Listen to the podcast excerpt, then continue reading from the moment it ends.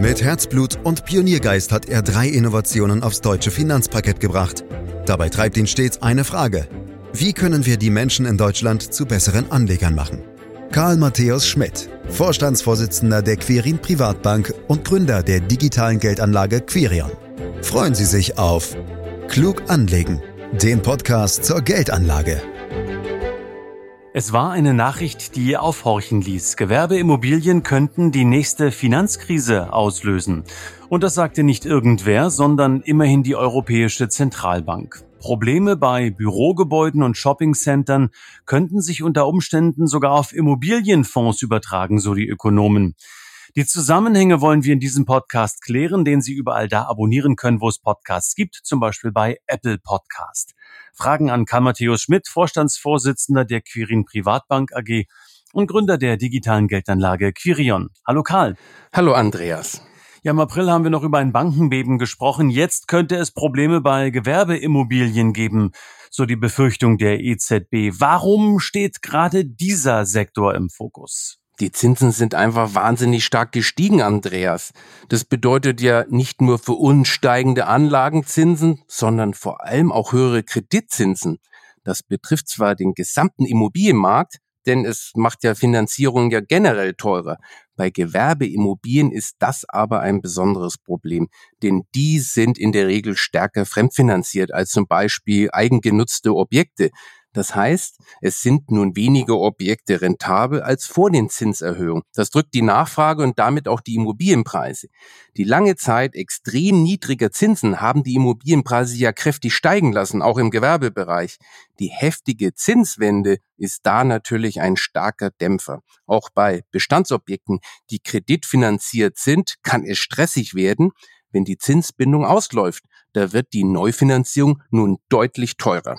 Über welche Summen reden wir denn hier, Karl? Sind das noch Milliarden oder sind wir hier schon im Billionenbereich? Das ist schon ein Billionenmarkt, Andreas. Mit Milliarden ist es da nicht mehr getan. Der Wert des gesamten europäischen Gewerbeimmobilienmarktes wird auf rund 30 Billionen Euro geschätzt. Das gesamte Kreditvolumen der europäischen Banken liegt bei ungefähr 20 bis 25 Billionen. Der Internationale Währungsfonds schätzt, dass davon rund sechs Prozent auf den Gewerbeimmobilienbereich entfallen. Das Kreditvolumen des Gewerbeimmobilienmarktes wäre also ungefähr 1,2 bis 1,5 Billionen Euro schwer. In den USA ist der Anteil der Gewerbeimmobilienkredite mit rund 18 Prozent immerhin dreimal so hoch. Die EZB hat übrigens ausgerechnet, dass im letzten Jahr bereits rund 30 Prozent der notleidenden Kredite, also Kredite mit massiven Rückzahlungsschwierigkeiten aus dem Gewerbeimmobilienbereich kamen.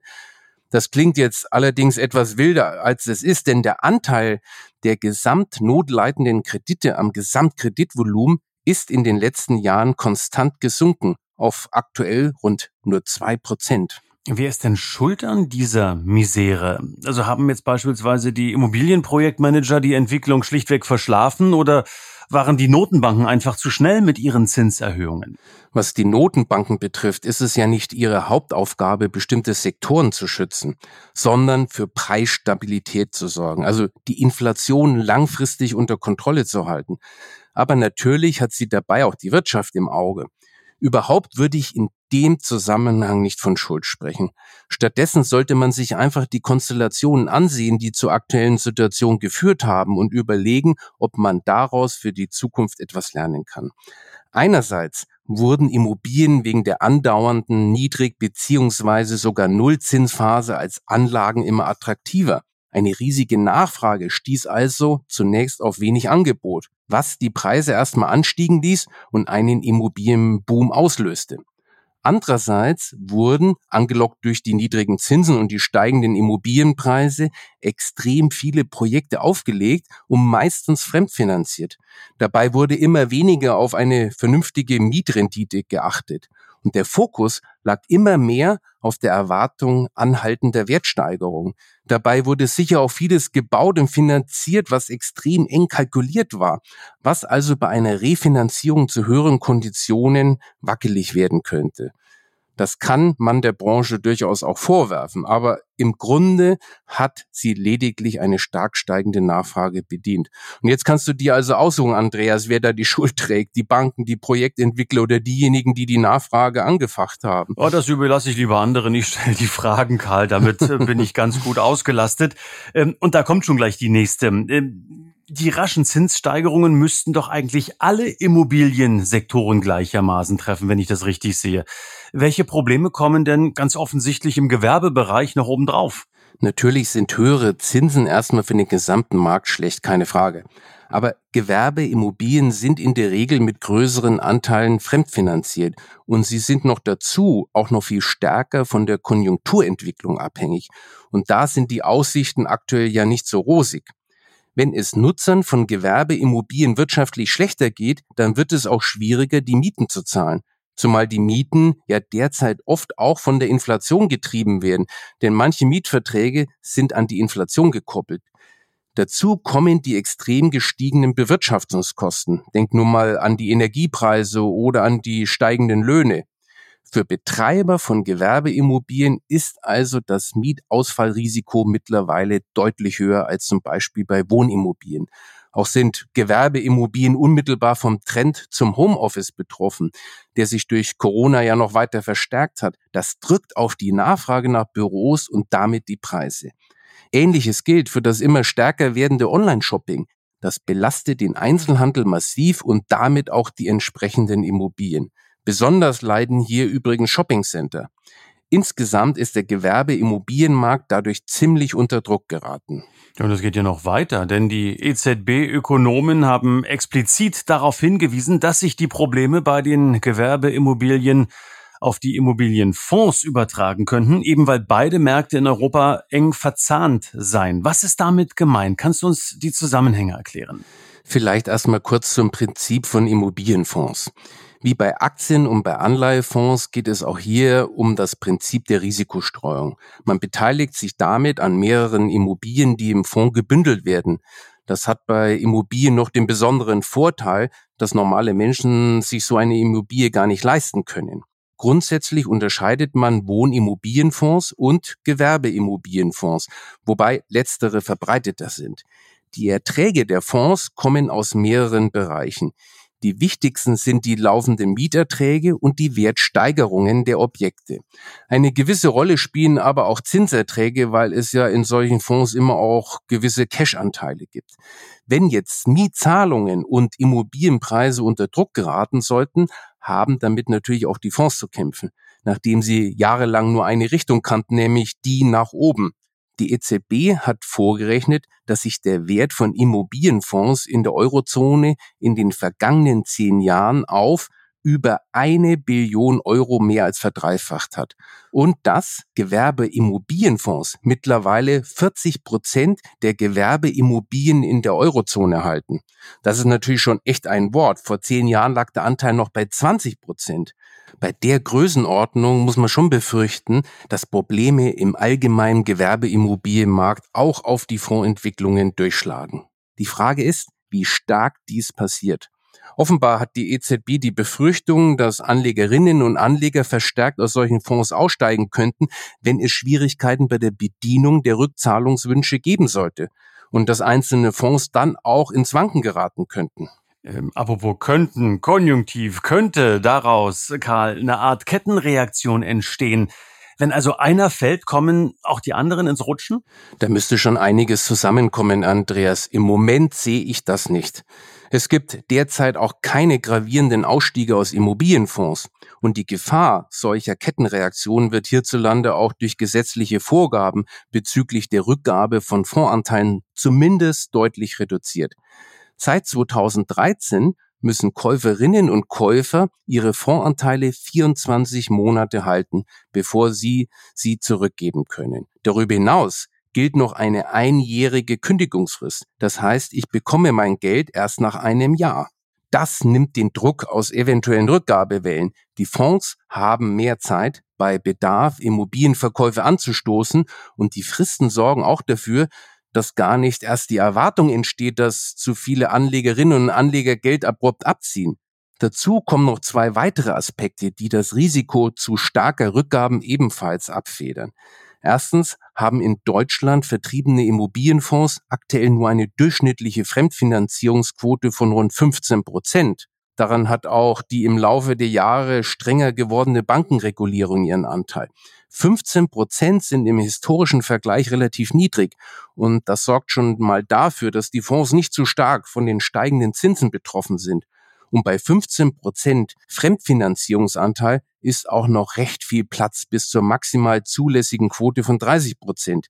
In akuten Krisen können die Fonds sogar bis 40 Prozent gehen. Das verschafft den Fonds also einen ordentlichen Puffer, sollten plötzlich viele Anlegerinnen und Anleger ihr Geld abziehen wollen. Der zweite Punkt sind die relativ hohen Liquiditätsquoten, die bei den Fondsschwergewichten in Deutschland immerhin um die 10 bis 20 Prozent des Fondsvolumens ausmachen. Mit der damit vorhandenen Liquidität können mögliche Anteilsrückgaben ebenfalls bis zu einem gewissen Grad aufgefangen werden. Naja, aber wenn die Immobilienpreise, Karl, erstmal ins Rutschen geraten sind und Mietzahlungen wackeln, dann schützt das alles die Fonds doch auch nicht ewig. Also wenn die Fondspreise purzeln, wollen doch immer mehr Leute raus, so die Erfahrung. Ja, natürlich kann das passieren, aber du bist mal wieder so als Schwarzseher unterwegs, Andreas.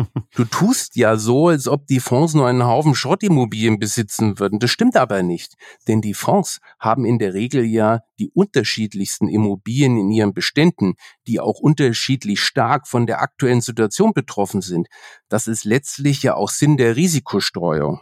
Gewerbeimmobilienfonds engagieren sich im Wesentlichen in den Bereichen Büros, Einzelhandel und die Shoppingcenter, Logistik, Hotels und oft gibt es zur Risikostreuung auch noch einen kleinen Wohnimmobilienanteil. Und wie gesagt, diese Bereiche sind den unterschiedlichsten Risiken ausgesetzt.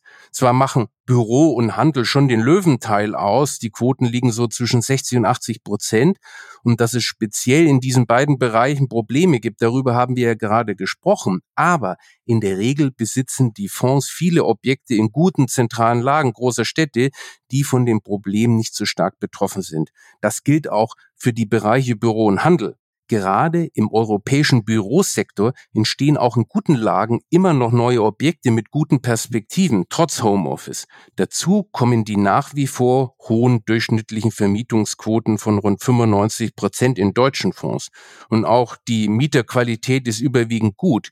Schließlich ist es sicher auch ein Vorteil, dass Immobilienfonds ihre Bestände in aller Regel recht konservativ bewerten. Das bringt dann einen zusätzlichen Risikopuffer mit sich. Ich habe dich erstmal ausreden lassen, um dann zu sagen, Karl, ich male den Teufel nicht an die Wand und ich bin auch kein Schwarzmaler, ich bin einfach nur ein realistischer Pessimist oder ein pessimistischer Realist. Und warum verrate ich dir auch? Denn in den USA musste jüngst sogar ein Immobilienfonds der renommierten Gesellschaft Blackstone Rückzahlungen an seine Anteilseigner begrenzen. Das will kein Mensch.